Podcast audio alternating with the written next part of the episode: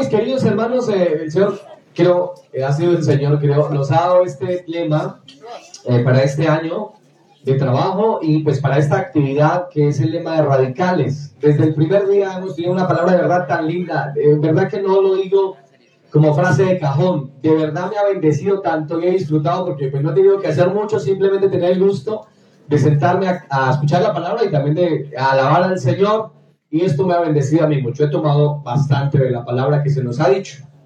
Y todos obviamente hemos dicho que eh, estamos en un tiempo en donde ser radical ya no es una opción. De muchas, entre varias me refiero. Sino que ser radical es la única opción que como iglesia tenemos. Y estoy creyendo firmemente, de hecho, esto de radical eh, eh, pues, nació en mi corazón, en mi mente hace un tiempo, en donde estaba pensando un poco en la palabra y reflexioné, creo que era el Espíritu Santo.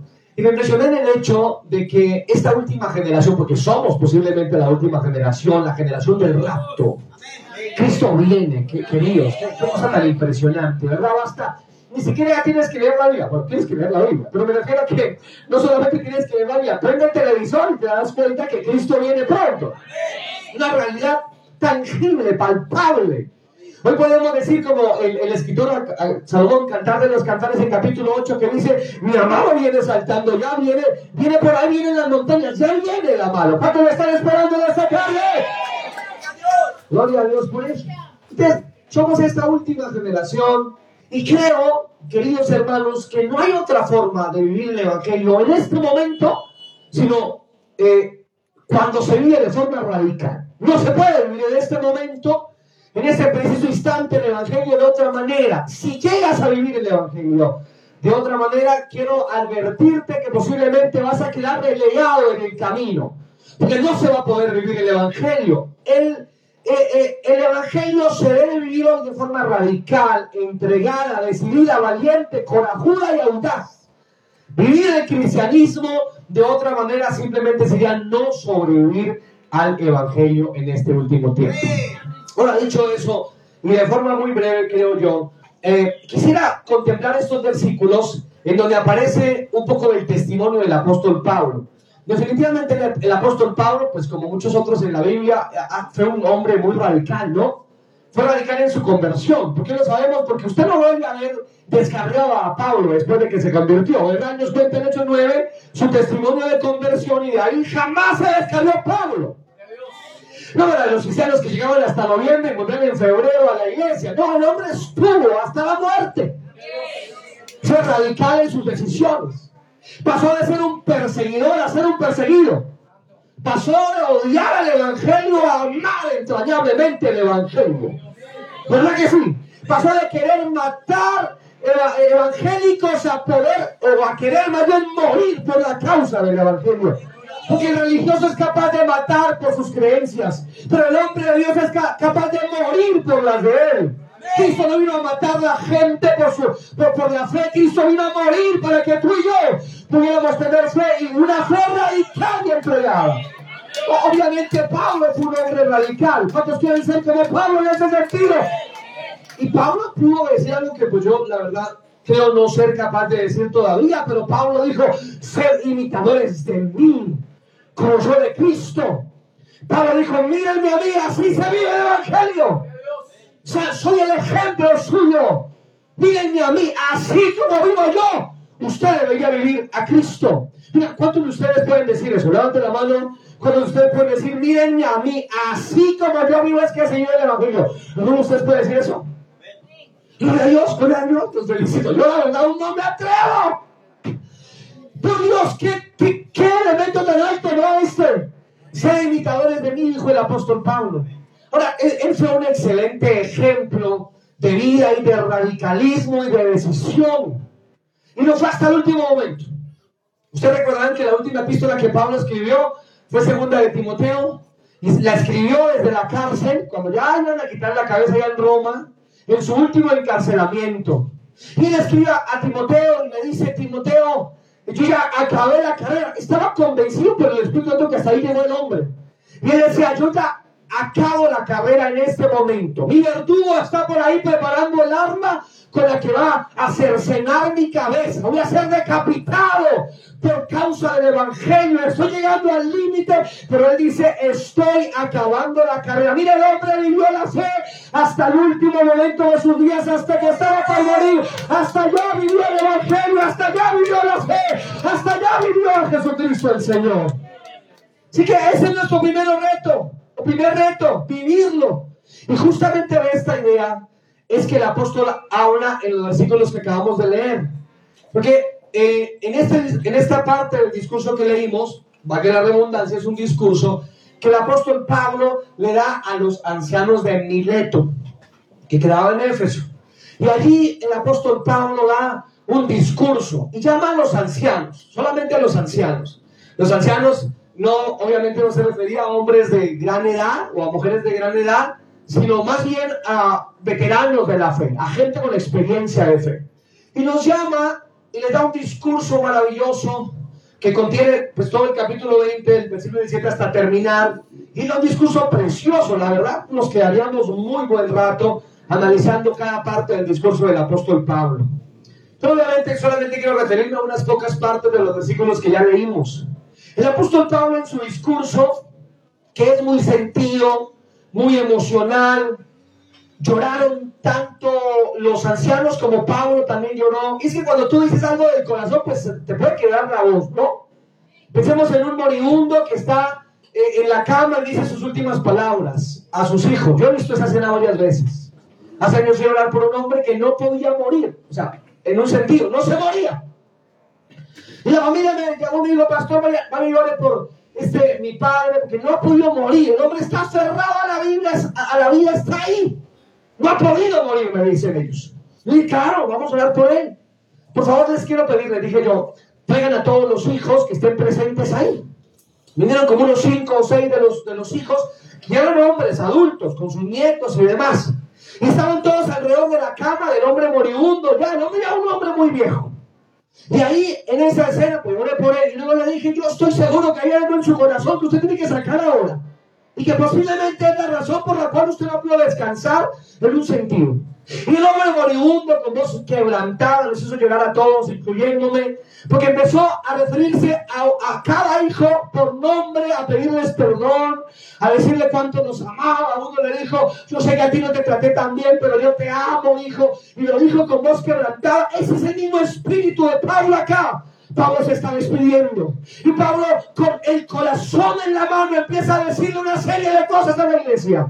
Y recuerdo lo que, lo que dice lo que dice Eclesiastés, no, este es el pastor, no, el pastor hace su ejercicio con el corazón en la mano. Esto que hacemos nosotros no es un oficio simplemente algo mecánico, algo, algo que se predica a los pastores de las iglesias, seguro, te lo digo, seguro lo hacen con el corazón.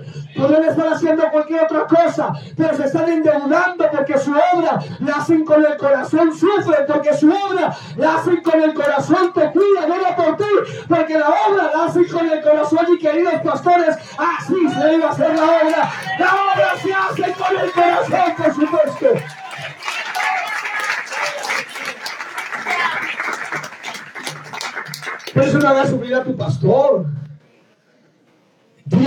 A tu lado, no hagas sufrir a ese pobre hombre de Dios.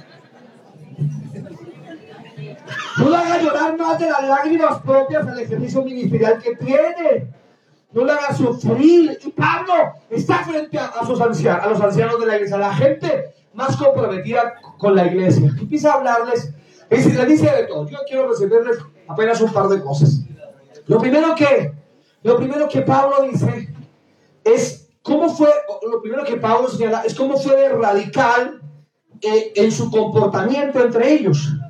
Y si ustedes le prestaron atención, él le dice, yo les he servido a Dios a ustedes de tres maneras. Y dice, yo les he servido con profunda humildad.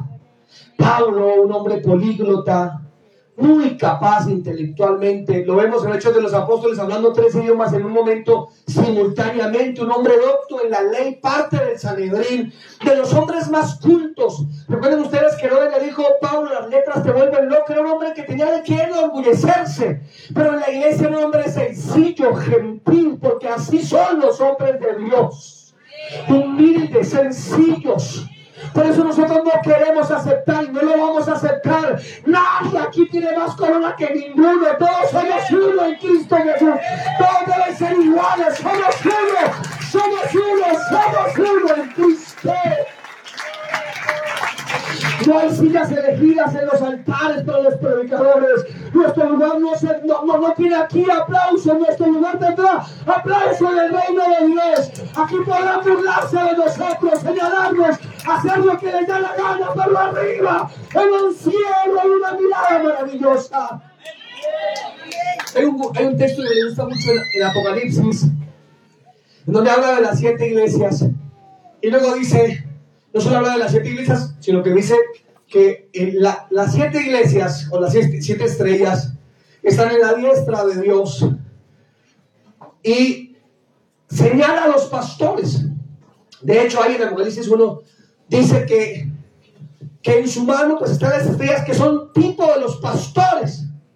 A mí me gusta eso, ¿no? Porque no menosprecio ningún otro ministerio, el evangelista, el apóstol el profeta, el maestro, pero en ese, en ese versículo por lo menos es un versículo para nosotros, pastores queridos, ¿verdad? Porque ese versículo no dice, tengo en mi mano al profeta, al apóstol de apóstoles que por ahí pulula ahorita, ¿verdad?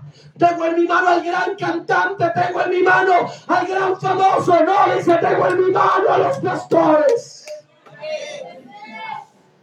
Y algunos de ustedes hacen ese ejercicio también, como los ancianos de aquí, los que cuidan, los que bregan por la gente, los que, los que, los que ponen el hombro. Yo sé que muchos de los que están aquí sentados lo están haciendo. Aman esa obra, no les al renuevo, me refiero a la obra de Dios. Ustedes la aman, ustedes saben que esta obra se ha metido en tu corazón.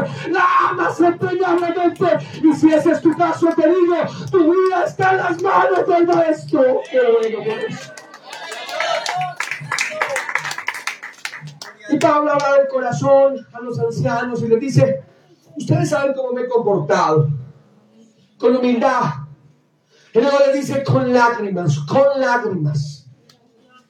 A los corintios Pablo les da casi un capítulo, ¿no? De cosas que él sufrió. Y se me han arrestado, me han golpeado, me han dado tres veces 40 azotes menos uno. He sido náufrago en alta mar, a mí me han humillado, a mí me han escupido. A mí me han menospreciado. Oye, pareciera que, lo que de lo que Pablo habla, algunos predicadores hoy en día se avergonzarían de eso. Porque hoy con el evangelio de la prosperidad, el tema del sufrimiento quedó relegado, ¿no? El, el, cristiano no sufre, el pastor no sufre, el pastor es más un empresario, es un hombre exitoso. El pastor hoy en día se ve como alguien que infunde una tendencia hasta en su modo de vestir, de hablar. Son personas afamadas, importantes en la política. Los políticos los buscan en, días electorales como hoy en día, pero, pero Pablo no está hablando de este tipo de siervos. Está hablando de otras personas, de gente más humilde, de gente más sencilla. El pueblo de Dios no se ubica en grandes catedrales, el pueblo de Dios se ubica bajo tendales como esta, el pueblo de Dios se ubica en lugares donde no hay piso, en la iglesia de Dios se ubica en otros lugares y por eso tú y yo somos iglesia de Cristo en esta cosa tarde. Entonces Pablo dice con lágrimas y obviamente luego dice en medio de muchos sufrimientos. este fue Pablo, ¿no? Pablo dice, les he servido con lágrimas, les he servido con sufrimiento, les he servido con humildad. Esa es la primera parte de su discurso. Pero luego de este discurso, Pablo habla de su radicalidad en su mensaje. Porque luego le dice, yo he sido radical en mi comportamiento, pero he sido radical en mi mensaje. Y Pablo dice, les he predicado todo el consejo de Dios. De hecho, Pablo dice, no he rehuido a predicarles todo el consejo de Dios. Algunos no predican ciertas partes de la Biblia por temor o por incompetencia. Pero la Biblia enseña que el predicador debe hablar de todo.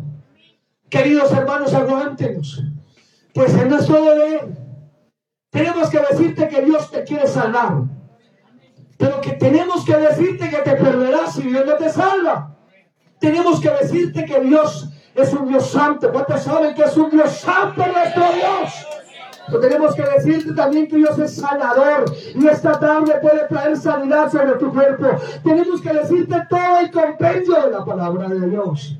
una cosa no te gusta. Y te enojas con tu pastor y dices, pero qué fastidioso, pero qué cansón. Pero es responsabilidad del predicador darte toda la enseñanza. Pero Pablo no solamente predicó todo el consejo, Pablo predicó también a toda persona a judíos y a gentiles, a ricos y a necesitados, a reyes y a plebeyos, a religiosos y a mundanos, a piadosos y a impíos. Pablo no rehusó predicarle a todo el mundo el Evangelio. Y mira, solamente el corazón de un pastor, o sea que esté en esa función, o sea que sea un pastor sentado en potencia en los bancos de nuestras iglesias, entiende eso. Porque es aquel que le predica al que a veces se acuesta enfrente de la iglesia y pasa la noche ahí. Aquel que le predica al que va en Transmilenio porque ama esto. Mira, Pablo era radical. Para Pablo predicar no era una opción, él tenía que predicar. A los romanos Pablo le dice, yo me debo a ustedes, tengo que predicarles, tengo que hablarles. Y finalmente, Pablo les dice a los de Mileto una última cosa, no solamente que fue radical en su comportamiento, radical en su mensaje, en su sermón, sino que finalmente Pablo dice, soy radical también en mi propósito. ¿Cómo es esto el propósito? Mire por favor sus Biblias un momento, solamente un momento en el versículo 22 para refrescar un poco la memoria. 20, 22. Ahora aquí ligado yo en espíritu, ¿voy para dónde? Voy a Jerusalén sin saber qué cosa lo que ya me haya acontecer, salvo que el Espíritu Santo por todas las ciudades me ha dado testimonio diciendo que me esperan qué cosa. Pero de ninguna cosa hago caso. Mi estimo preciosa mi vida para mí mismo con tal que acabe qué cosa. Mi carrera como con gozo y el ministerio que recibí del Señor Jesús para dar testimonio del Evangelio de Dios. Tan radical en el propósito también. Pablo quería llegar a Jerusalén, de Mileto a Jerusalén, de Jerusalén a Roma. El propósito de Pablo era algún día estar cara a cara con el gran emperador de aquel gran imperio romano, el último en su existencia, o, en su esencia, por lo menos. Quería llegar Pablo al mismo emperador y predicarle al rostro del, emperador y hablarle del Señor Jesucristo. Será su propósito llegar hasta las últimas consecuencias. Y ese tipo de talante, ¿cómo han necesitado hoy en día? Porque el apóstol Pablo dice que para llegar a ese último fin de su propósito, no sabía qué le esperaba. Queridos hermanos, creo que nosotros como seres humanos, con esta naturalidad, de toda forma, esta naturaleza que tenemos toda pecaminosa, caída, necesitamos todos los elementos, ¿verdad? asegurados para que nosotros podamos hacer una gran labor. Hoy en día para mandar a un predicador tenemos que asegurarle absolutamente todo. No lo digo por nosotros, lo digo en términos generales. Hay que pensar en, los riesgos profesionales, en la pensión, en el sueldo, en el sustento. Hay que en una serie de cosas. Las personas ya no dan saltos de fe en ese sentido. Incluso la gente de la iglesia que se cree que ha sido llamada por Dios no da saltos de fe, no es radical. Dicen, Dios me llamó, pero algún día tendré que obedecerle si Dios eso sí me pone a mi lado eh, todo, todos los seguros posibles para que mi andar sea seguro. Pero eso no fue lo que le pasó a Abraham, por ejemplo. Yo le digo a Abraham, sal de tu tierra y de tu parentela, a la tierra que yo te mostraré. Si hubiera sido yo, le hubiera preguntado, Señor, ¿a dónde me vas a llevar? ¿Qué camino debo cruzar? ¿Qué debo llevar de mi casa? Señor, ¿cómo me debo preparar? Por favor, dime a dónde me vas a llevar. Pero toda la información que Dios le dio a Abraham fue, sal de tu tierra y de tu parentela y yo te iré mostrando por el camino el lugar donde tú vas a llegar. No había ninguna seguridad. Abraham tenía que lanzarse simplemente y creer que Dios en el camino le iba a proveer, iba a obrar. ¿Cuántos bendecimos el nombre del Señor? ¿Qué tal si le un aplauso a Dios que llama de esa manera?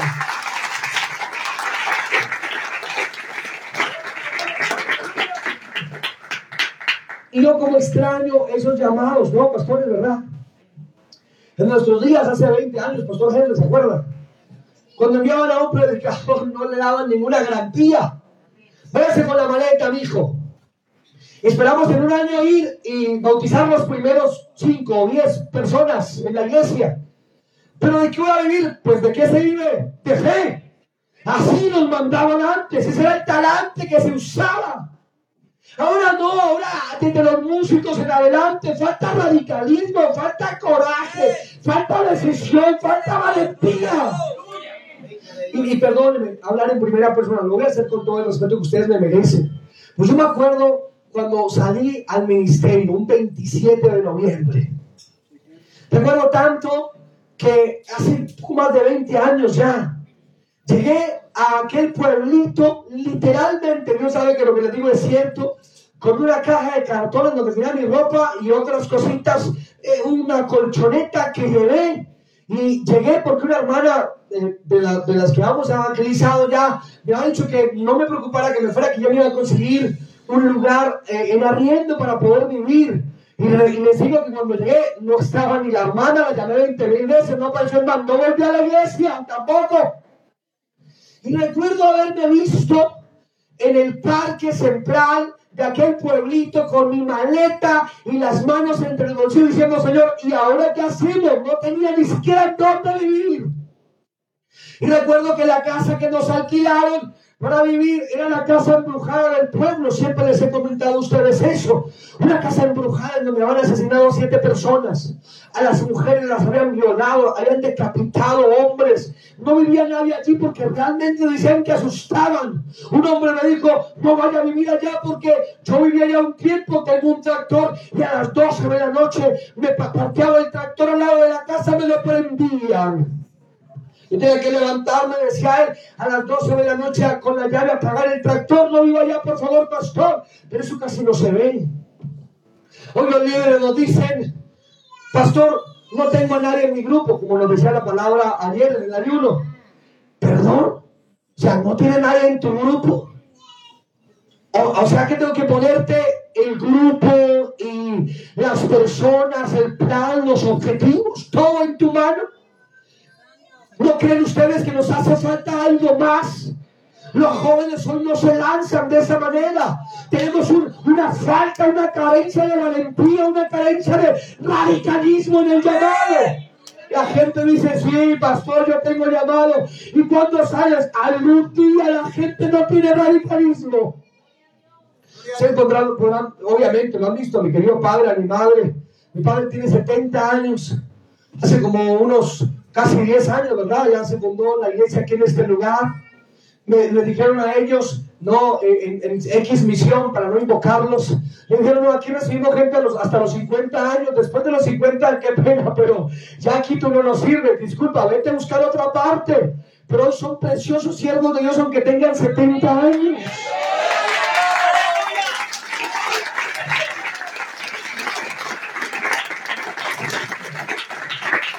La mayoría de los que somos hoy pastores en esta iglesia fuimos desechados de otras, o no, pastor Hugo, o no, pastor Henry, nos votaron, lo dijeron ustedes, no sirven, no sirven, nos colocaron una X encima, pero aquí estamos por la gracia de misericordia.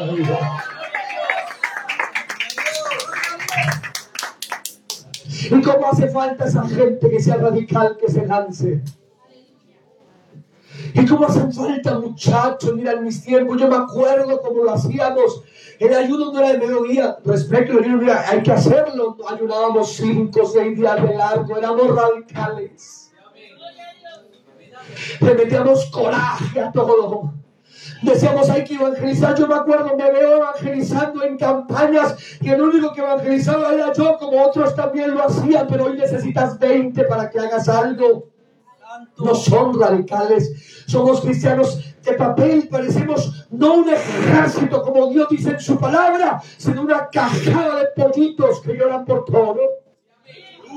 Queridos hermanos, el apóstol Pablo dice, voy para Jerusalén sin saber lo que me ha de acontecer. Pablo no tenía seguro nada, solamente una cosa tenía segura, que vendrían tribulaciones y dificultades. Queridos hermanos, según la Biblia, el liderazgo bíblico contiene un elemento que no podemos evitar. Y es el elemento del sufrimiento. Pablo dice a Timoteo, sufre penalidades como buen soldado de Jesucristo. Parece ser que el sufrimiento es parte del liderazgo en sí mismo.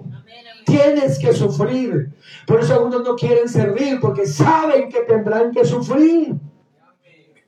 Y Pablo dice, ¿sabes qué? Ya voy terminando, pero Pablo dice, ah, no, no tengo seguro nada. Lo único que es seguro es que ir a Jerusalén me van a esperar persecuciones y tribulaciones. ¿Y sabes cómo termina Pablo? Hasta este momento del discurso, Pablo dice, pero de ninguna cosa hago caso. Aleluya. Nada, las advertencias que me hacen desde todas partes de que voy a padecer, no les voy a hacer caso. Me encanta este tipo de personas, ¿verdad? Si te dicen, tienes que ir, tienes que hacerlo, y alguien te, te advierte, pero eso es duro. Me encanta la gente que no sea milana por eso. Te vas a meter de pastor, vas a sufrir, pero sigues adelante. Me encanta la gente que no sea milana, que es simplemente radical. Y Pablo dice de ninguna cosa no caso. Y luego dice, ni estimo mi vida preciosa para mí mismo. Ni siquiera Pablo decía que había un elemento más importante que su propia vida, que era simplemente el propósito. ¿Y sabes qué finalmente dice? Con tal de que acabe mi carrera con gozo. Hay dos elementos acá. Pablo dice, con tal de que acabe mi carrera. Yo, te quiero preguntar, pastores, pastores que están aquí, líderes, hermanos en general, ¿crees que ya se acabó la carrera para ti? ¿Crees que hasta aquí, ese es el propósito de Dios, hasta hoy, que llegara este congreso y cantaras rico y saludaras a los hermanos? ¿Crees que ese es todo tu propósito? ¿Crees que vas a huir, querido? Cuando Dios te dijo a ti que, que ibas a salir, ¿te acuerdas?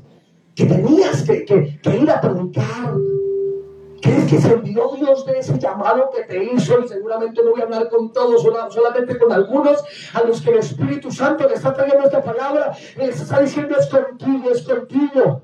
Recuerda, no puedes subir, el llamado es así, te va a perseguir. Y Pablo dice, no importa, no importa que sufra, yo quiero ir, yo quiero ir, yo quiero ir a servir. Cuando tenía 18 años, yo me convertí a los 17 años.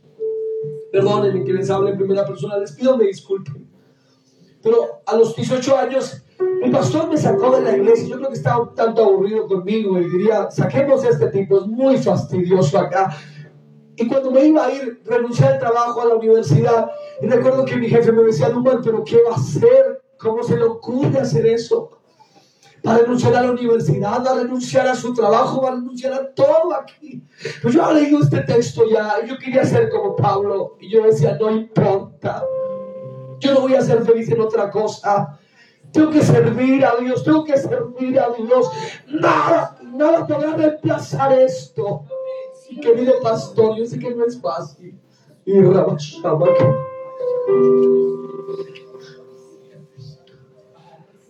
Ah, yo sé que no es fácil, pastor. Te toca bregar. Has dicho, ah, yo mejor entrego esto, no quiero bregar más. Y no,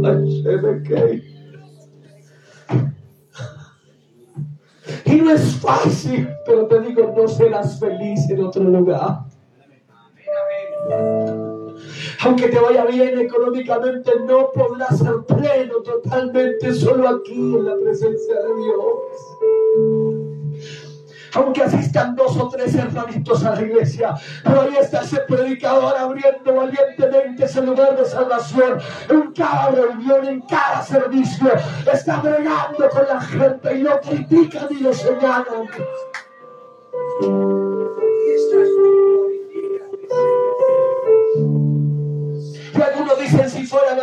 Más joven, otros dicen si fuera más viejo.